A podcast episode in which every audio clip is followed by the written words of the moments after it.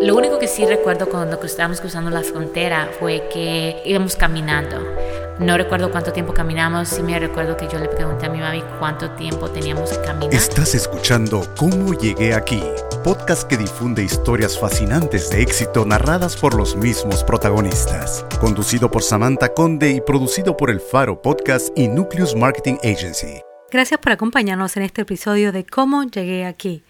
Tenemos en esta ocasión a Kelsey Burke, abogada de una de las firmas más reconocidas en el condado de Palm Beach, quien ha recibido varias nominaciones y premios, entre ellos el Giraffe Award, por las mujeres que sacan el, stick the neck out, ¿verdad? Que sacan el cuello por encima para ayudar a los demás. También ha recibido otras nominaciones y otros premios del que nos va a contar un poquito más adelante, pero por ahora queremos dar la bienvenida a Kelsey. Muchas gracias, buenas tardes, ¿cómo estás? Muy bien, muy bien, un placer tenerte aquí, conocerte un poquito más y saber todo lo que ha sido tu, odisea de llegar a este país y convertirte en una reconocida abogada y a una muy joven edad.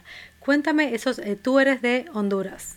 Sí, yo nací en Honduras y llegué a los Estados Unidos a la edad de 10 en 1998. Hablábamos de que fue un poquito difícil la niñez en Honduras con tus hermanos, pero el llegar aquí tampoco se te hizo nada fácil. No, ah, como sucedió fue antes de nosotros llegar aquí a los Estados Unidos, a mi mamá cuando yo tenía tres años, ella decidió venir a los Estados Unidos porque no tenía los uh, cómo mantenernos. Entonces ella dejó a mi hermana mayor, mi hermano, mi hermana menor y yo en Honduras y ella vino a los Estados Unidos. Durante ese tiempo ella estuvo trabajando aquí. Ella siempre mandaba dinero para que nosotros pudiéramos estar ah, bien. Eh, desafortunadamente cuando nosotros estamos en Honduras nos separaron. Entonces mi hermano, mi hermano y yo crecimos con mi abuelita y mi hermana mayor y mi hermana menor crecieron con mi tía y nosotros solo nos veíamos los fines de semana. Cuando yo tenía 10 años, mi mami o antes de yo cumplir 10 años, lo que sucedió fue que mi mamá tuvo una lesión personal y hubo una demanda. Y con el dinero que ella pudo recuperar de por esa demanda, ella usó ese dinero para poder mandarnos a traer a nosotros de Honduras para los Estados Unidos. No le dieron visa, entonces de Honduras fuimos por El Salvador, después que tienen unas playas muy lindas, eso sí me recuerdo de, El Salvador fuimos a Guatemala muy pobre por donde nosotros ah, pasamos y después tuvimos que cruzar la frontera de México. Ah, nos quedamos viviendo en México, en Querétaro, por como tres meses.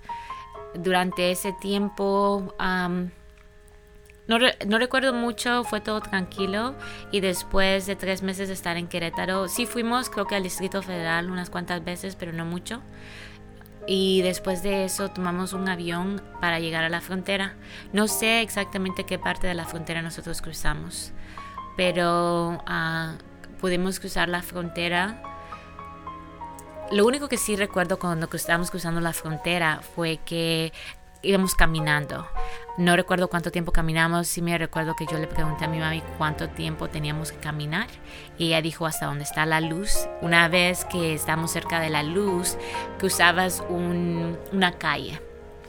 Y después de cruzar la calle, sí recuerdo que venía una camioneta ah, que lo más seguro era los oficiales de inmigración y todos corrimos, nos tiramos en el, en el monte y sacaron un, perro, un perro negro, alto y me acuerdo que mi hermana menor traía una virgen, una foto de una virgen y estaba orando y el perro ese nada más nos quedó viendo, después lo llamaron y se fueron.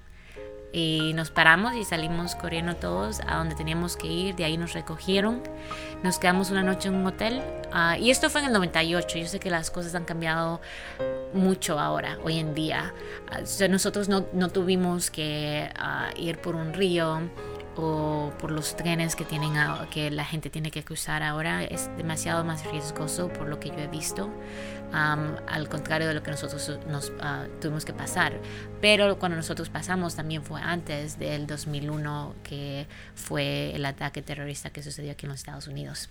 Sí así es. Eso cambió bastante la situación. Ah, pero tampoco fue fácil. Fue una larga caminata y, un, y unos cuantos desafíos que tuvieron que pasar para llegar. ¿Llegaron a, vinieron a Palm Beach, aquí hasta el sur de la Florida? So, lo que eh, sucedió fue que nosotros cuando veníamos por la frontera, venimos nos dividimos en diferentes carros. Y en el carro en el que mi primo venía, mi primo nació aquí. Entonces, él aparentemente debía child support, en él iba um, speeding. Entonces lo paró la policía y mi hermana menor y yo íbamos en ese carro. Lo único que recuerdo es que el State Trooper nos, nos hizo unas preguntas que de dónde veníamos, quién éramos y no había cómo responderle. Entonces, uh, después un tío de nosotros vino por mi hermana y por mí y llegamos a Luisiana con el resto de la familia. La familia de mi mamá es uh, parte irlandés y entonces y, y hondureños. Uh, toda la familia de mi papá son hondureños. Mi mamá tenía familia en Luisiana, pero mi mamá desde que llegó a Honduras siempre vivió aquí en Palm Beach County.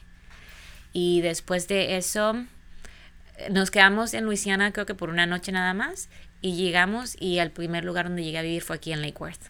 Sí. Um, ¿Y ahí fuiste al high school? No, no, yo empecé en um, middle school.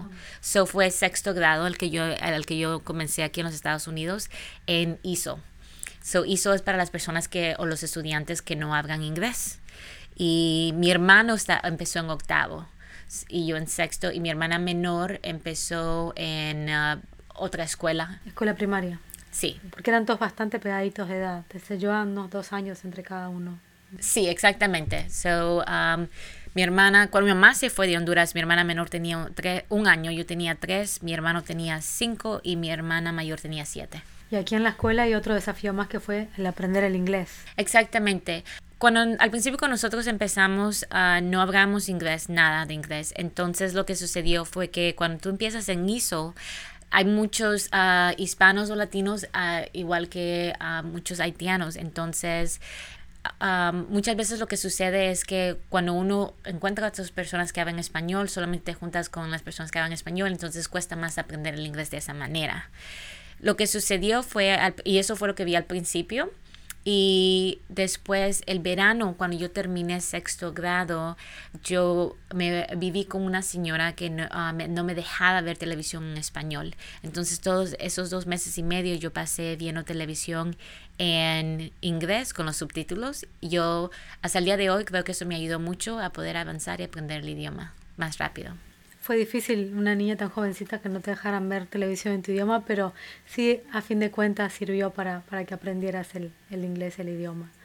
Y continuar, siempre estudiar fue algo para ti que era como lo que te mantenía, ¿verdad?, enfocada en que sí querías terminar la escuela y sí querías seguir adelante avanzando en, lo que hoy es tu carrera. Sí, gracias a Dios siempre me gustó estudiar mucho y era como mi escape y también desde que yo estaba pequeña, yo tuve una niñez muy difícil, entonces yo sin tener padres.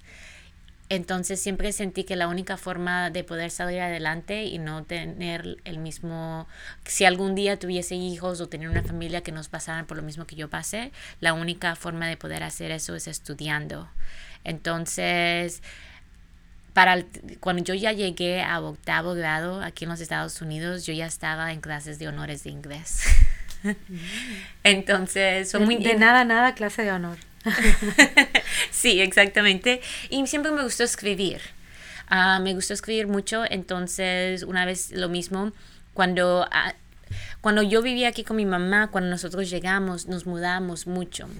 Cuando yo estaba en en octavo grado yo aprendí que si tú vas para ir aquí a la high school, tú puedes aplicar para un magnet program. Y en eso lo que sucede es que te puedes quedar los cuatro años en la misma escuela. Y yo apliqué para el Lake Worth High School, el magnet program de Criminal Justice. Y la razón, um, en sí, yo siento que todo en eso fue Dios, porque yo lo que sí quería hacer era irme a South Tech y a, estar en el programa donde hacen uh, cosmetology, cosmetología, para hacer pelo. Pero um, no sé por qué terminé, tomé la otra decisión de irme a lo que se llama Criminal Justice, que fue muy interesante porque cuando yo tenía 14 años, mi hermano que tenía 16 empezó a manejar y empezó a meterse en problemas porque no tenía licencia. Y interesantemente, aún así, nosotros todavía no entendíamos el, que éramos que era diferente para nosotros porque no teníamos que lo que no es tener licencia o no tener seguro social yo no aprendí o entendí que yo no tenía seguro social hasta que yo tenía 17 años cuando yo quería trabajar y fui a aplicar, a, aplicar a, a Movico en City Place me dieron el trabajo y me dijeron que regresara con mi seguro social y yo no tenía entonces lo que sucede es hay cuando tú llegas aquí pequeño es algo en lo que tú no entiendes y, especialmente antes. Ahora se habla un poco más, pero cuando yo estaba en la escuela, no era el que no tener papeles no era algo lo que no hablaba. los Dreamers, eso no fue hasta el 2006 que empezó a tomar más momento y la que la gente empezó a escuchar más de eso y aceptarlo. Entonces estamos hablando de años antes de eso. Y mi hermano se empezó a meter problemas, entonces yo empecé a ir a la corte cuando yo tenía como 15 años y me acuerdo que los abogados hablaban muy rápido y yo no entendía qué pasaba y él ah, me volteaba a ver tratando de que yo ayudara en alguna manera. Y entonces me empezó a interesar mucho la ley y seguí estudiando eh, en, cuando yo estaba en décimo año empecé a estudiar en el colegio en la noche en Palm Beach uh, it was Palm Beach College uh, en ese tiempo ahora es Palm Beach State. Y, y ahí eh, te, sí te enfocaste en lo que iba a ser eh, abogacía y leyes Sí, empecé a tomar clases por la noche de um, Business Law.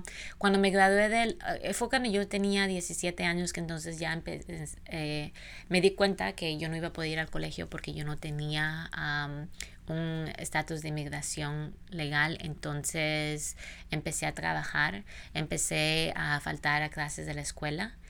Y una vez cuando yo, mi, una de mis maestras llegó al, a donde yo estaba trabajando y en la mañana y me dijo, yo te quiero ver hoy en la escuela.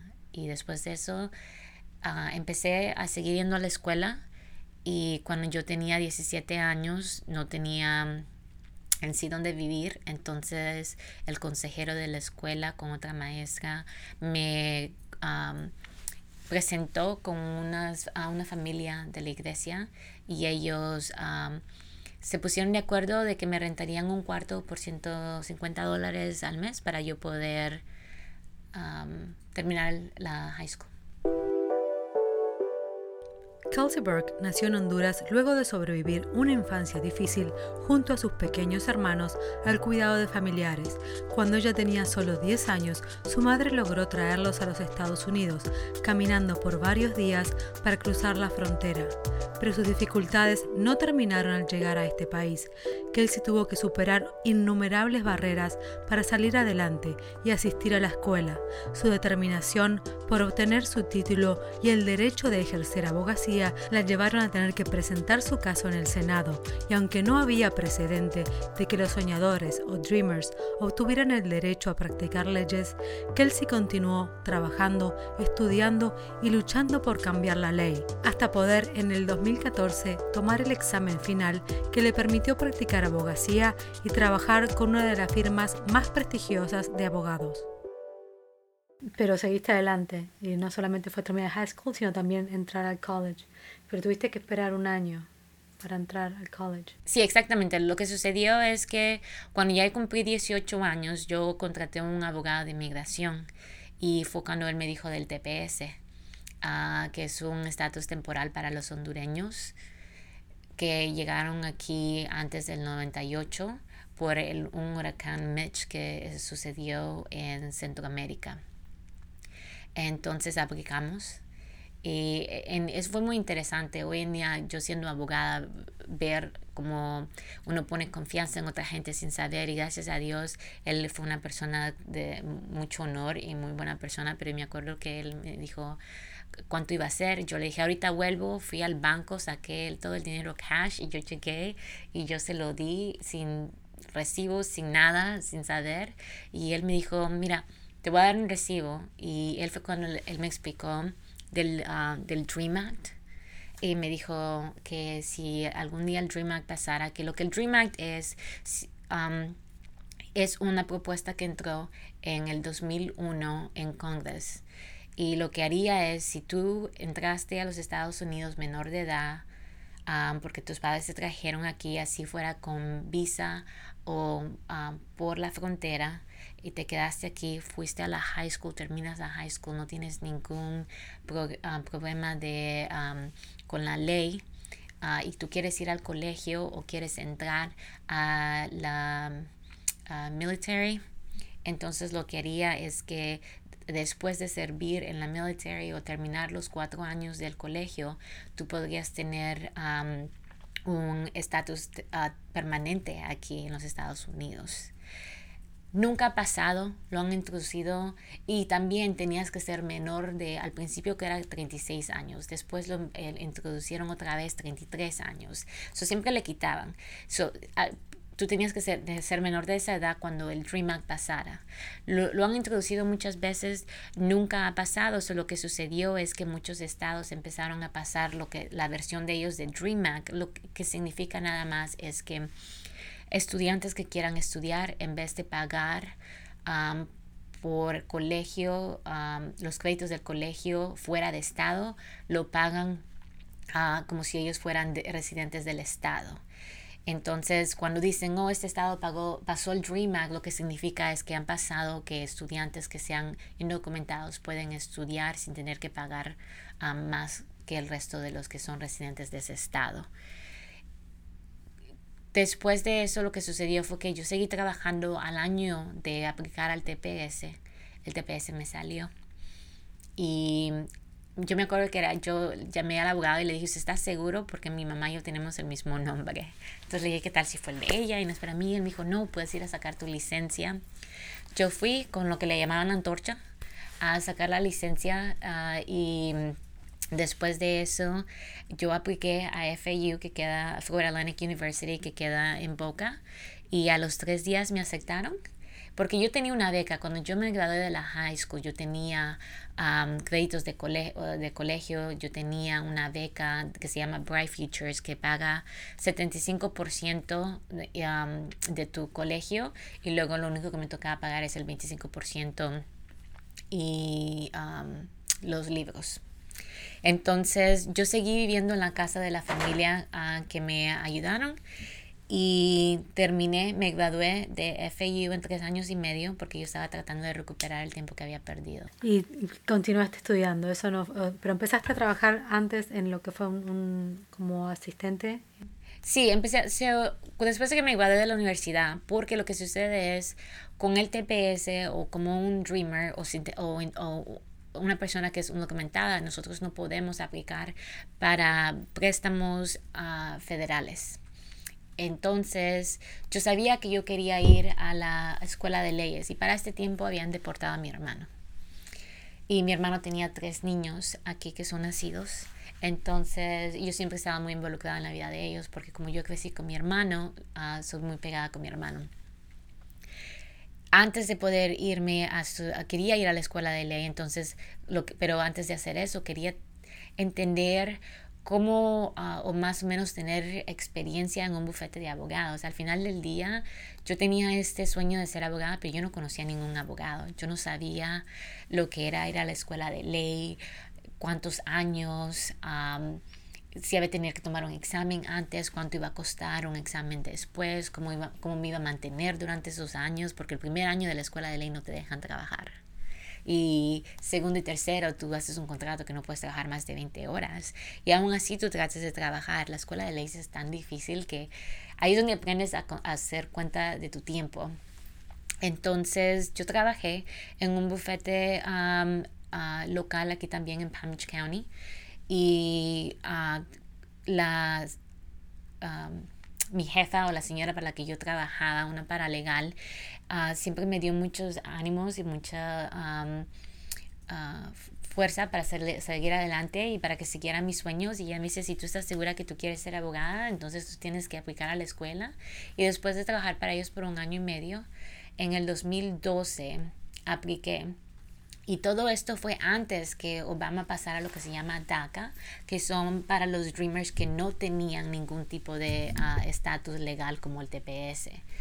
al mismo tiempo, yo le escribí una carta al senador Dick Durbin de Chicago que lo que él hace es cuenta las historias de Dreamers en el Senado de Congress, de mi historia. Entonces, ellos dieron mi historia en el Senado y luego me invitaron a ir a Washington.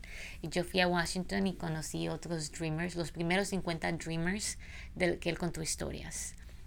Después me fui a la escuela de ley en Orlando y la razón por qué tuve que, yo me quería quedar aquí cerca, pero gracias a Dios fue ah, una mejor experiencia poder irme a estudiar en Orlando, pero como yo no podía obtener ah, ah, préstamos federales, necesitaba tener préstamos privados del banco porque no era ciudadana o residente y luego para poder tener esos tipos de préstamos por el banco necesitas un cosigner que sea ciudadano.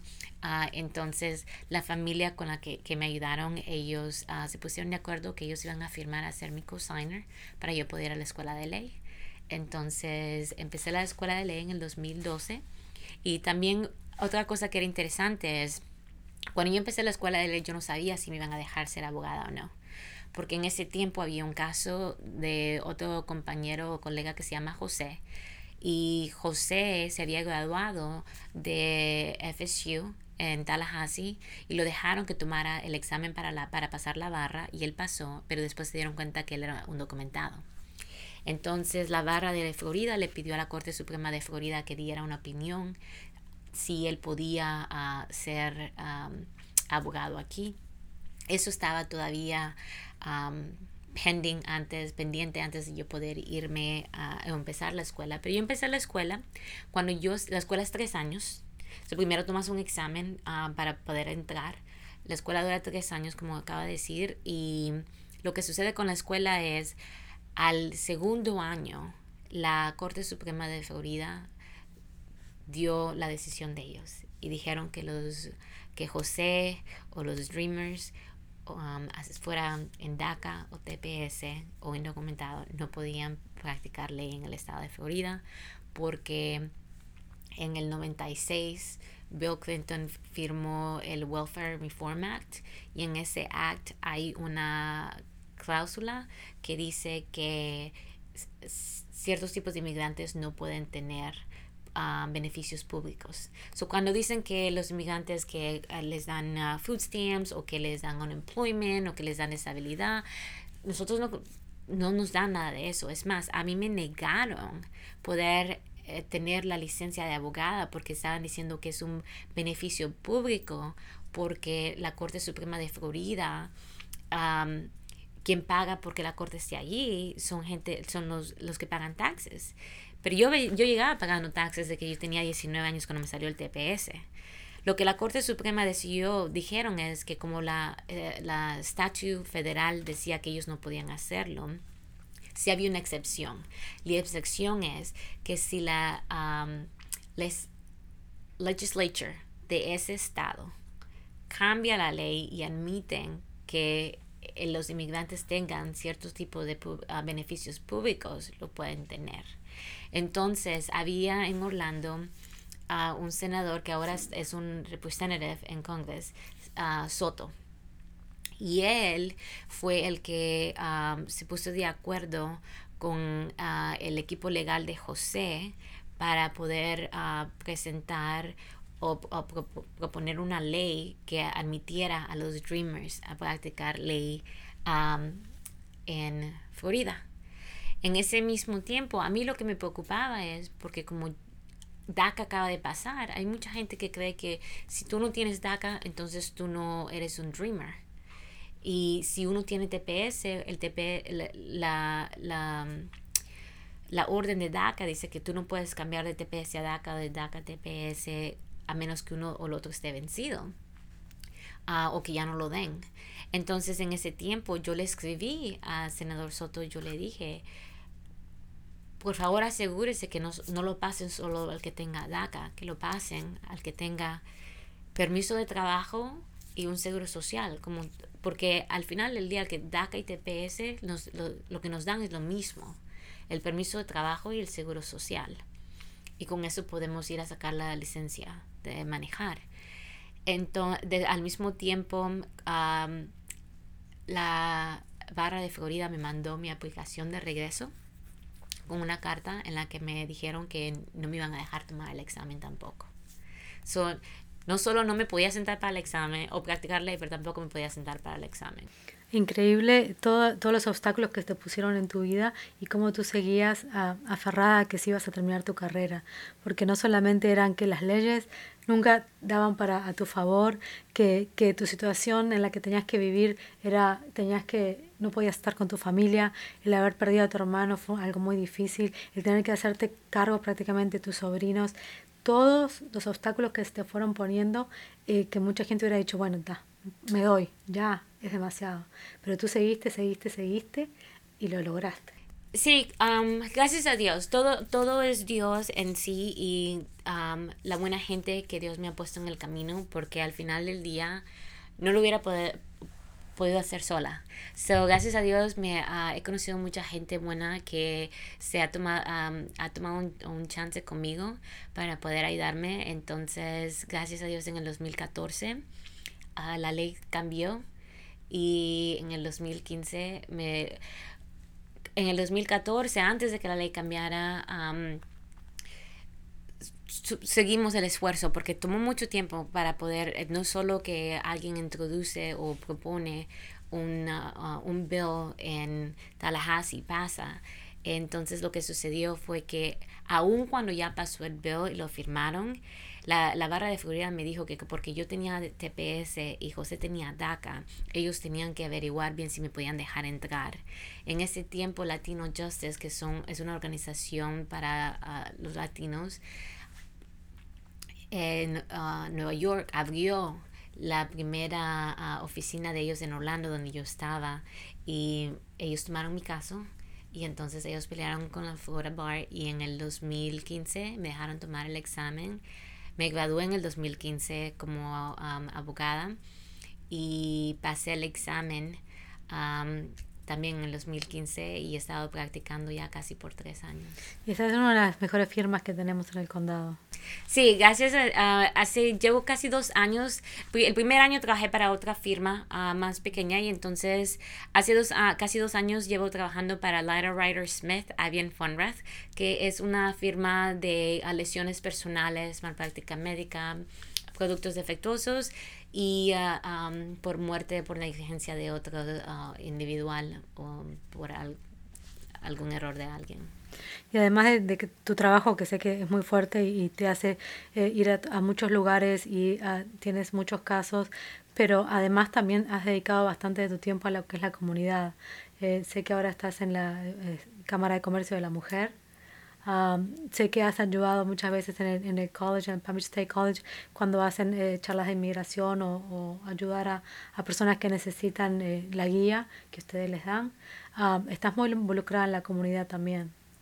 Sí, pero es muy importante para mí. Ah, por ejemplo, yo estuve de ah, voluntaria en El Sol ah, como por siete años.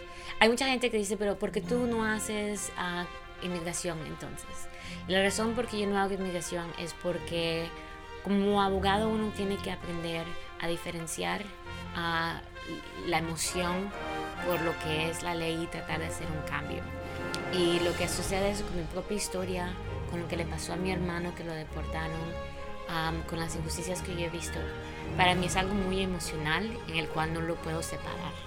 Y entonces el, el poder entender eso me ha ayudado mucho a usar los, los resources que yo tengo, como mi, ah, la, la, educación y el tiempo a ayudar de voluntaria en otras uh, formas. Cuando uh, American Immigrant for Justice hacen um, talleres comunitarios, entonces ir de voluntaria allí, poder ayudar a gente a llenar los formularios del TPS o del DACA, um, siempre es muy importante para mí porque obviamente como inmigrante, aunque yo haya crecido aquí, haya vivido toda mi vida aquí, hasta el día de hoy no soy ciudadana y yo sé lo que es eh, sufrir por perder a alguien, un ser que uno quiere y, y tener que explicarle a niños que han nacido aquí las razones. Entonces, nuestra comunidad está sufriendo mucho y para mí es un honor poder ayudar en cualquier manera en la que yo pueda. ayudas a tu familia también, sigues ayudando a tus sobrinos y ayudas a mucha gente en la comunidad y, y, eres un gran ejemplo de que hay que continuar, ¿verdad? No hay que dejarse, hay que continuar y que la educación es la llave que te ha abierto muchas de las puertas a, a las que hoy has podido lugares que has llegado hoy. Eh, el Latin, um, uh, Latino Justice me decías que también te dio tu premio de Racing Star. Sí, um, ellos en el 2016 me dieron un premio um, de Rising Star, que es alguien um, que sigue en la comunidad y trata de ayudar a otros um, hispanos o latinos a salir adelante. Y para mí, yo, como yo le digo a mis sobrinos, uh, es muy importante la educación. Eso es lo que abre puertas y, y nadie te lo puede quitar no sea donde, donde a uno lo manden o hagan lo que hagan, la educación que uno tiene, uno se la lleva con uno. Y, en, en, y eso ha sido para mí algo que siempre ha sido importante, que me ha ayudado mucho y que me sigue uh, dando fuerzas para seguir adelante y lo más importante es con tanta tecnología que hay hoy en día, con tanta información que hay, uno tiene que tener mucho cuidado a no seguir repitiendo lo que todas las otras personas dicen, pero educarse uno mismo, hablar con las personas que están pasando por estos casos o estas situaciones y, y en, en, entender que solo porque hay una ley que diga que así es como tienen que ser las cosas, no significa que es la, la manera correcta o lo que es justo. Había una ley que decía que yo no podía practicar ley, no, no matter cuánto yo luchaba. Y si no hubiera seguido luchando, uh, esa ley seguiría ahí. Entonces, para la gente que a veces se sienten que no tienen esperanza, que no tienen fe y que se sienten cansados, uh, lo que yo les diría es que sigan un día a la vez y que sí se puede. Sí, sí. Eh, eh, soy testigo de verte a ti y tu mejor ejemplo que tú creo que no, no he conocido en mi vida, eh, porque realmente sí se puede, tú lo has logrado, has cambiado leyes y, y, y, todo lo que queda, porque no saben qué jovencita que es Kelsey, todo lo que le queda por delante para cambiar, para mejorar el mundo. gracias. Muchísimas gracias por compartir con nosotros, por estar aquí, por contarnos tu historia. Eh, han llegado, yo creo que a una etapa de éxito, pero creo que viene mucho más por delante para ti y para tu familia. Gracias. Muchas gracias. Un placer. Esperamos que se suscriban a Cómo Llegué Aquí para conocer más de nuestras historias y nuestra gente. Hasta la próxima. Has escuchado Cómo Llegué Aquí, podcast que difunde historias fascinantes de éxito narradas por los mismos protagonistas. Conducido por Samantha Conde y producido por El Faro Podcast y Nucleus Marketing Agency.